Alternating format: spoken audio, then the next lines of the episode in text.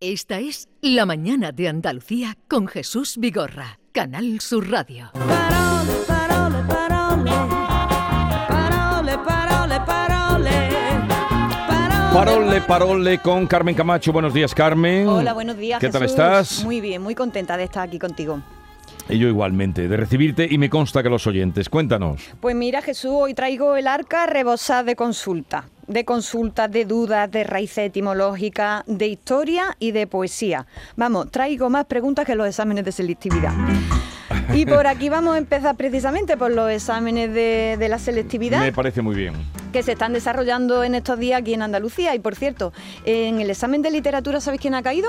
Eh, la Casa Bernarda Alba, ya lo dijimos ayer. Federico García Lorca, en concreto un fragmento de la casa de Bernarda Alba. ¿Qué, qué fragmento, lo sabes? No, no lo sé, lo, lo voy a lo voy a bichear. Y a- a- ahora también eh, este me acaba de chivar que hoy ha caído también Camarón de la isla. A mí me encanta. ¿eh? Camarón.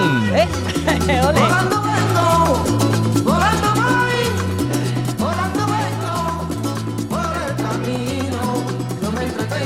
Ahí, eh, dos genios que, están vinculados, ¿eh? Ahora vamos a ver cómo están vinculados. Y, bueno, es que lo de la Casa Bernarda Alba, Jesús, eh, es algo que aquí nos encanta porque esa obra tiene todavía mucho que enseñarnos, no de las sociedades pasadas, sino también de esta en la que vivimos. Los clásicos son clásicos precisamente por su radical vigencia. Lorca vive.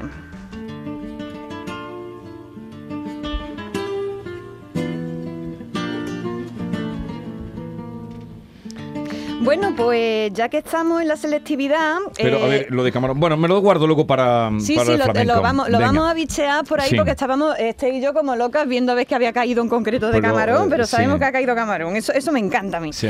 Que eso, que ya que estamos en la selectividad, os, os cuento que en el examen de lengua que han hecho en Madrid han hecho una preguntita que no podemos dejar de traer a esta sección. A ver, profesor Vigorra, formule la cuestión aquí ante todo el alumnado. Esta es, eh, defina el concepto de hiponimia y señale al menos dos hipónimos de animal de compañía. Toma ya. a ver, ¿qué le da ante la pata al botijo? ¿Sabéis la respuesta? No, Yo, yo, no. confieso que no la sé. Yo tampoco. En este momento Bueno, tenía que ir pues, al diccionario y eh, mirarla, qué cosa que tú has hecho ya. Sí, sí, yo me he ido al diccionario de la Real Academia Española y allí nos dan alguna pista. A ver qué pista nos dan, Jesús. Es que me está, ahora me están pasando pensamientos negativos, ¿ves? Ahora me, negativo, me da un negativo, negativo. Por lo de hiponimia. Eh, bueno, hiponimia, dos puntos. Relación de significado de un hipónimo con, resto, con respecto a su hiperónimo. Adiós, muy buena. Lo leo ahora mejor. Relación de significado de un hipónimo con respecto a su hiperónimo. Yo me he quedado igual, no sé tú, Jesús, pero, pero bueno, voy a ver si soy capaz de explicarlo mejor que el diccionario. Esto de la hiponimia que han preguntado es muy sencillo, lo que pasa es que tiene un nombre bastante raro. Pensad en familias de palabras, Maite. Por ejemplo, si yo digo martillo, alicate y destornillador, ¿a qué campo semántico me estoy refiriendo? A la construcción. a la construcción o al de las herramientas, La ¿no? carpintería, a la carpintería, sí. ¿no? A Herramientas. herramientas, ¿no? A ver, si digo fruta, carne, lácteo, ¿a qué grupo me estoy refiriendo? ¿A qué grupo? A los alimentos. A los alimentos. Y si digo ternera, pollo, cerdo, ¿a qué, a qué grupo me estoy refiriendo? las cárnicas, A las ¿no? carnes. Bueno, pues en esto consiste. Hipónimos son todas esas palabras que están dentro de la misma familia. E hiperónimo, las palabras que la, la palabra que la engloba. Por no que ejemplo, deriva una de otra, eso no. no, no, no, no. No, martillo, No, martillear, Yo sí digo, no. por ejemplo, macarrones, espagueti, lasaña, son palabras que son primitas entre ellas, pero, eh, pero tienen conceptualmente hablando una abuela en común, que sería la la palabra pasta. pasta. Pasta. ¿Vale? La palabra pasta es el hiperónimo, que quiere decir hiper superior, ¿no? A las palabras espagueti, macarrones y tallarines, que son hipónimas eh, con respecto a la superior. Hipo, hipo quiere decir inferior a- a- con relación a algo. ¿Lo habéis entendido ahora? Sí, ¿no? lo he entendido, pero, pero yo creo que esto es una, en fin, mm, esto es una barbaridad preguntar esto. No porque complicado, sino porque esto dónde va. Sí, No pero bueno, eh, no sé. ¿qué esa- buscan con esto? Ya, pero Hiponimia. Pero bueno, pero es que luego parece, parece una, una pregunta muy difícil, pero luego no es, no es tan difícil. Dice la pregunta, defina el concepto de hiponimia, que ya lo hemos hecho, Sí. que cuando ya lo sabes, y señale al menos dos hipónimos de animal de compañía. A ver, dame la respuesta. Dos hipónimos de animal de compañía. Pues eh, eh, Dónimo- perro, perro, gato. Perro y gato, ya estamos. y loro. Perro, gato, ya loro, estamos, mono. Ya estamos, tampoco era para troncharse. Eh, mono, Sí, animal pero lo- no, pero digo que la, eh, el la palabra hiponimia no está en Sí, el uso no- frecuente, sí, ni sí, muchísimo sí, pero bueno, como era un examen de lengua, pues por ahí se lo vamos, se lo vamos a pasar. Pero la, la respuesta estaba chupa. Que no pongan otra. Yo no tengo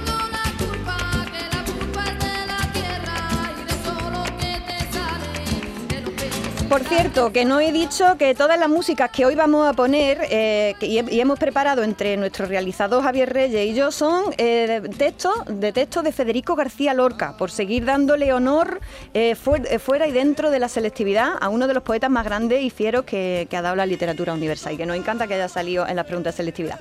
Bueno, siguiente pregunta, también de la selectividad. Resulta que los mismos alumnos y alumnas de este examen se quejaron un poquillo porque en otro ejercicio les tocó hacer un análisis de la siguiente palabra. La palabra es incontrovertible. ¿Me ayudáis a definirla? Incontrovertible. ¿Qué sería incontrovertible? Incontrovertible es que no tiene no admite discusión. Eh, exactamente. Incontrovertible es algo que no admite controversia, es decir, duda o disputa. Por ejemplo, en esta eh, que esta sección Parole, muy seguida por los oyentes de la mañana de Andalucía, es algo incontrovertible. No admite ningún bien, género de duda. ¿verdad? Pues hay que no me entere yo de lo contrario. y ahora vamos a analizarla o más bien a desmontar las piezas a ver qué tiene dentro. In es una negación, Sí. ¿verdad? Ible es un sufijo que quiere decir capacidad o cualidad de. Amable, por ejemplo, es la posibilidad o la cualidad de ser amado, ¿vale?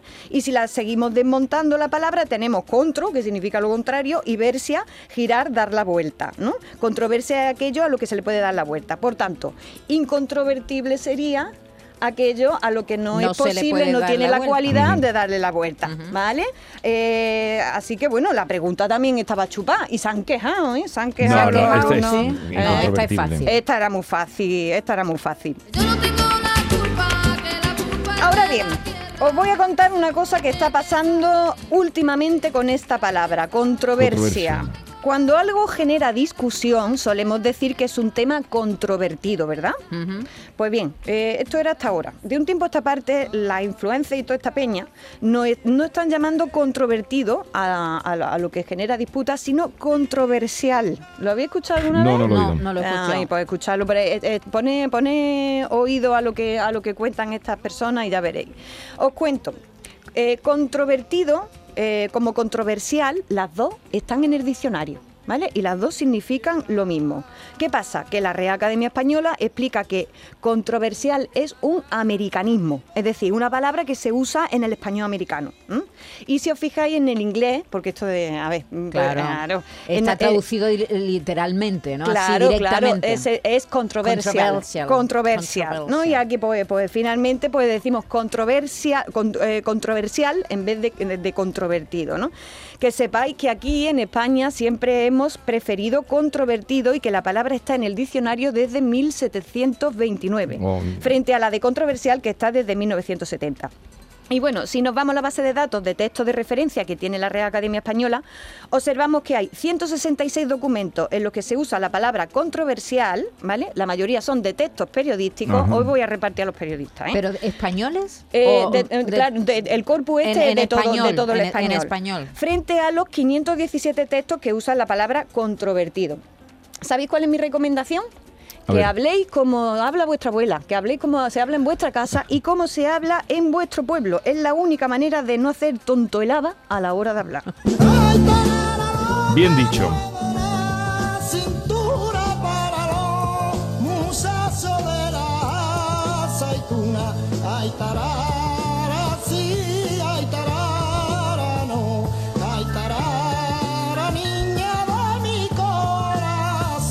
Pues aquí está Camarón y eh, os decía que tiene mucho que ver también con el otro genio Federico García Lorca porque eh, Camarón puso voz a bastantes textos de Federico García Lorca y esto en concreto estamos escuchando ahora una canción tradicional bellísima que Lorca junto a la argentinita recogió y recreó en el disco Canciones Populares Españolas en el año 1931. Ahí queda. Pues con este cantar Jesús tan nuestro continuamos para Bingo con una consulta que nos hace esta vez a través de Instagram nuestra oyente Marga Soto Ramírez. Bien, aprovechamos para decir que pueden consultar con Carmen Camacho eh, en el mismo Instagram que Twitter, arroba aycarmela con cinco A's finales, aycarmela y ahí pueden contar lo que quieran. Nuestra oyente Marga Soto Ramírez nos cuenta lo siguiente por Instagram. Hola Carmen, he visto esto y me he acordado de ti que te he escuchado hoy en la radio. Delito de grooming o lo que hemos llamado siempre ciberacoso. He tenido que buscarlo, no lo había oído nunca, me encanta tu sección, un abrazo. Delito de grooming. Pues Marga nos envía justo a este mensaje un pantallazo de la página de Antena 3 en la que aparece esta noticia, eh, una noticia de una menor localizada en casa de un individuo de 39 años que ha sido detenido por, dice literalmente Delito esta de página, grooming. delito de grooming. Toma que toma. Dudo yo que este delito esté pi- tipificado con ese nombre en el Código Penal. La verdad, sería ya lo último antes de pasarme totalmente al inglés, porque ya lo que nos falta es pasarnos al inglés y olvidarnos de todo esto. Resulta que ahora al ciberacoso sexual a niños, niñas y adolescentes se le llama grooming o child grooming. ¿eh? Eh, os digo desde ya que eso no se llama así en nuestro código penal, ¿vale? La Fundeu, que tiene que estar aburrica ya de nosotros y de estas cosas. Para eso están. Oye, ya, ya, para pero eso que están. tienen que estar molidos ya, tienen que tener, eso sí que tienen que tener pensamientos negativos. Nos advierte de lo siguiente la Fundeu al respecto de esto. El término grooming se está utilizando para describir la práctica delictiva en Internet de ciertos adultos para ganarse la confianza de un menor fingiendo empatía, cariño, etcétera, con fines de satisfacción sexual o de, como mínimo, y casi siempre obtener imágenes del menor desnudo o realizando actos sexuales. Aunque acicalamiento es la traducción del inglés grooming, sería eso, acicalamiento, si se tiene en cuenta el componente delictivo de la acción, se ajustan mejor al español engaño pederasta por internet o ciberengaño pederasta. Pues claro, es que porque estamos utilizando grooming si tenemos engaños pederastas o ciberengaño pederasta. Pues nada, nosotros grooming. Y aquí por eso digo que tengo que hacer un aviso y un toquecito ¿eh? a eh, los colegas periodistas, que son quienes lo están empleando a todas horas, como podemos observar, y luego eso se contagia a la población, que por machaque mediático acaban diciendo carchuto, acaban prefiriendo otra vez un término en inglés teniendo nuestro rico vocabulario, palabras precisas que designan las cosas en condiciones. Más que acicalamiento en inglés, ciberacoso a menores, yo creo que, que sería que Y sería se lo entiende suyo. muy bien, porque muchas Hombre, veces... Ciberacoso. Grooming. Grooming, Grooming. El grooming Claro, cuando no hay una palabra en español que designe algo, yo comprendo que se utilice otra de cualquier idioma y que, se- y que, y que la hagamos nuestra, pero, pero así por, ¿Y por eso que es pereza. economía del lenguaje? No, Porque en eso vez de es tontería. tontería, En vez de Tontería, utilizar dos palabras, eh, ¿utilizamos una o qué? No, Eh, no. sí, No, no, no esto, es esto yo creo que es eh, utilizar las palabras en vez de para entendernos, para hacernos los especialitos y para quedar, bueno, pues tener esto- Esnovismo, este, este tipo de lenguaje. tontería. Vamos a poner en marcha un lema que ya lo, lo hicimos en algún tiempo. Dilo en tu lengua. Pues sí, pues Dilo me parece, en me parece lengua. estupendo, sobre todo cuando se trata de una cuestión de pereza mental, porque es que esto es pereza mental y, y tonteo, iba a decir otra palabra, pero bueno. Gracias de verdad, querida oyente, queridos oyentes, por estas consultas tan estupendas Sí. que, que nos mandáis, la verdad, da gloria bendita.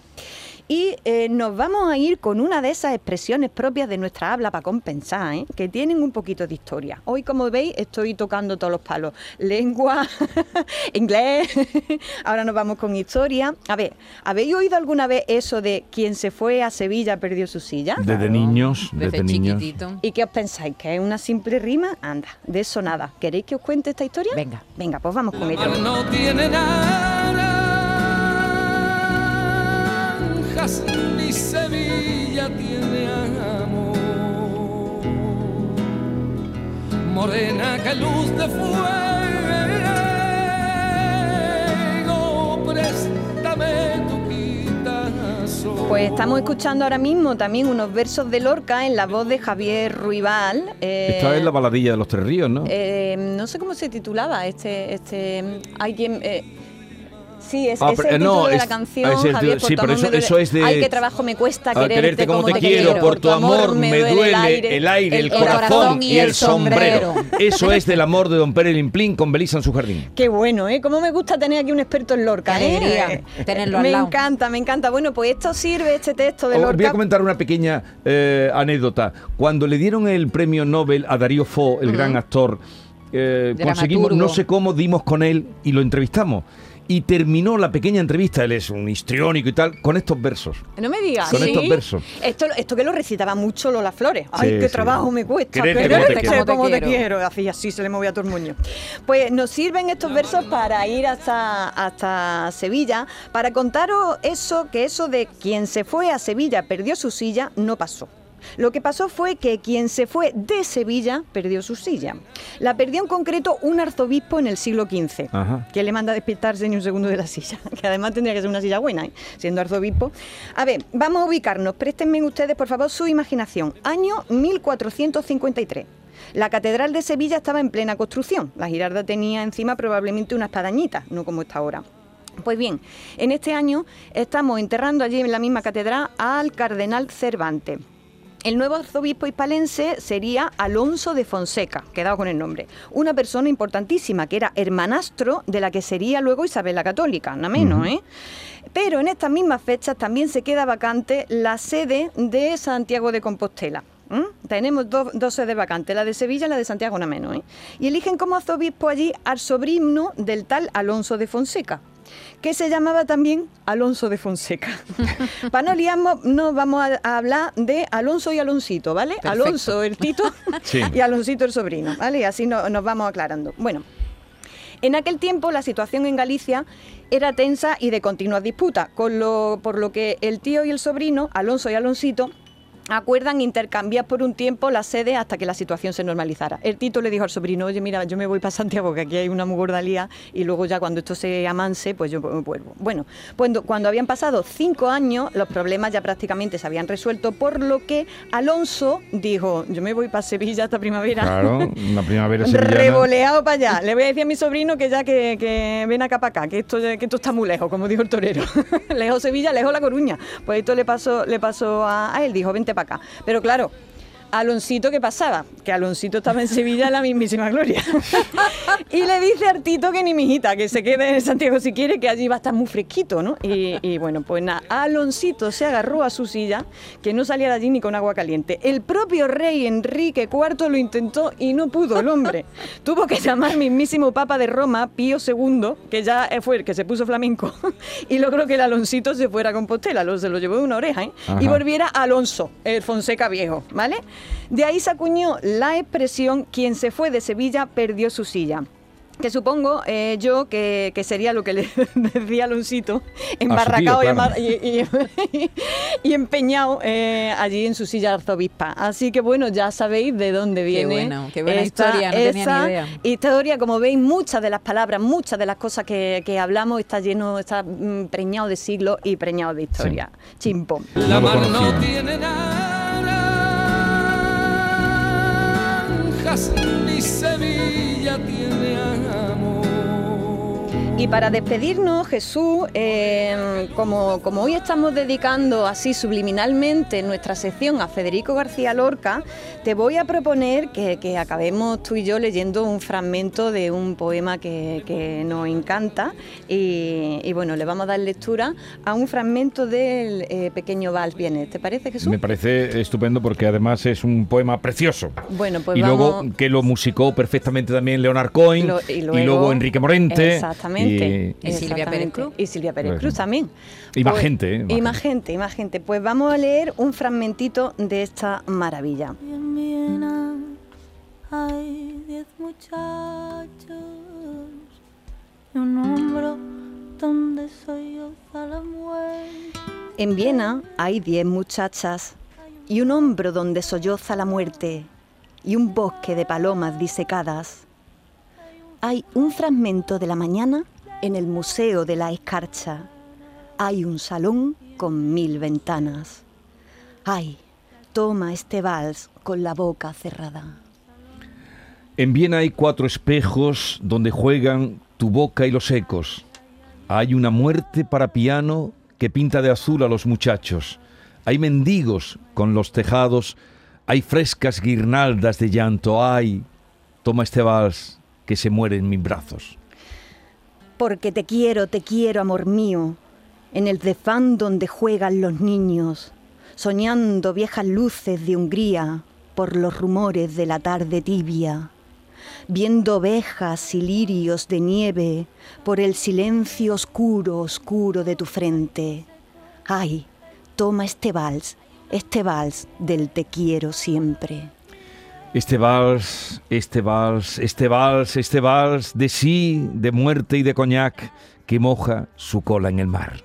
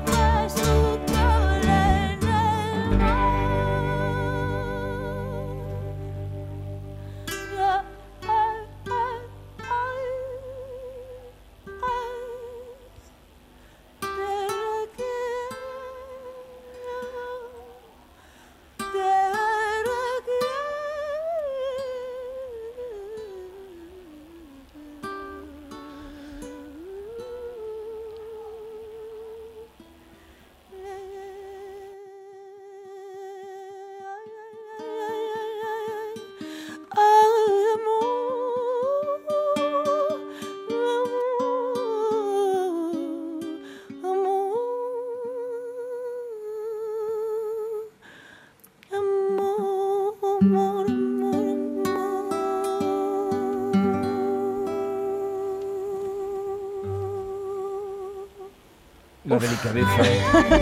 la delicadeza No se puede hablar aquí encima de esto. sin es una respirar. cosa. Es imposible. Qué belleza y cómo no, cómo no rendir homenaje a, a este gran poeta que todavía nos tiene tanto por decir, tanta sensibilidad, por derrochar, que, que no solo la mente, sino el corazón hay que tenerla bast- bastante abierto, la verdad. Muy bien. Tengo aquí el examen de la Prebau. Sí, tengo aquí ¿Lo también el tienes? examen. ¿Quieres El decir de- algo el del de examen? camarón. No, en lo de camarón, Ah. mira. Lo de hay que- camarón- Dime por Dios Es muy que ha fácil. sido, Eh, lo es muy simple, Muy pero simple. claro, lo de- para Tienen que nosotros. completar la frase. Pero para nosotros que lo conocemos, pero claro, mm, Claro. dice José Monje Cruz, conocido como ¿Cómo? Y hay que poner Ay, camarón por de la Dios, isla. pero eso lo saben aquí todos los andaluces. revolucionó la historia del, del flamenco. Bueno, por Dios, por Dios, por Dios. con el álbum Con el, la, La leyenda leyenda del del tiempo. tiempo. Venga, Eh, sigue. Uno de los grandes guitarristas que la acompañaron fue Eh, Paco de Lucía. Paco de Lucía, Pero- pero automatito. esto, esto, esto Sí, es muy es simple, ¿no? simple. O, yo, muy o yo simple. soy muy mayor o esto no, es muy no, no, simple. esto, esto vamos a arreglar nosotros, Esto- que esto lo pongamos simple, complicado. muy Sí, simple. sí. No, no más complicado, pero no sé, no, no, sabría decir. Hay cuatro fotos, está la Torre Eiffel, Coco Chanel, eh, eh, Camarón y Pilar Miró, y de Pilar Miró dicen la directora. Pilar Ajá. Miró, hay que reconocer que es ella. No es fácil para la Pero gente no, joven no- Pilar no- Miró. no Pero sé. Camarón sí, Camarón sí. Camarón es pero una institución. para la gente joven, la foto de Pilar Miró no es. Sí, no, no, no, pero no Camarón, que no me entere yo que En aquí fin. los chavales no saben quién es Camarón. Incluso Coco Chanel. A lo mejor lo- la gente joven no ¿Qué- la qué- qué- puede ser. Bueno, ahora seguimos. Chao. Chao.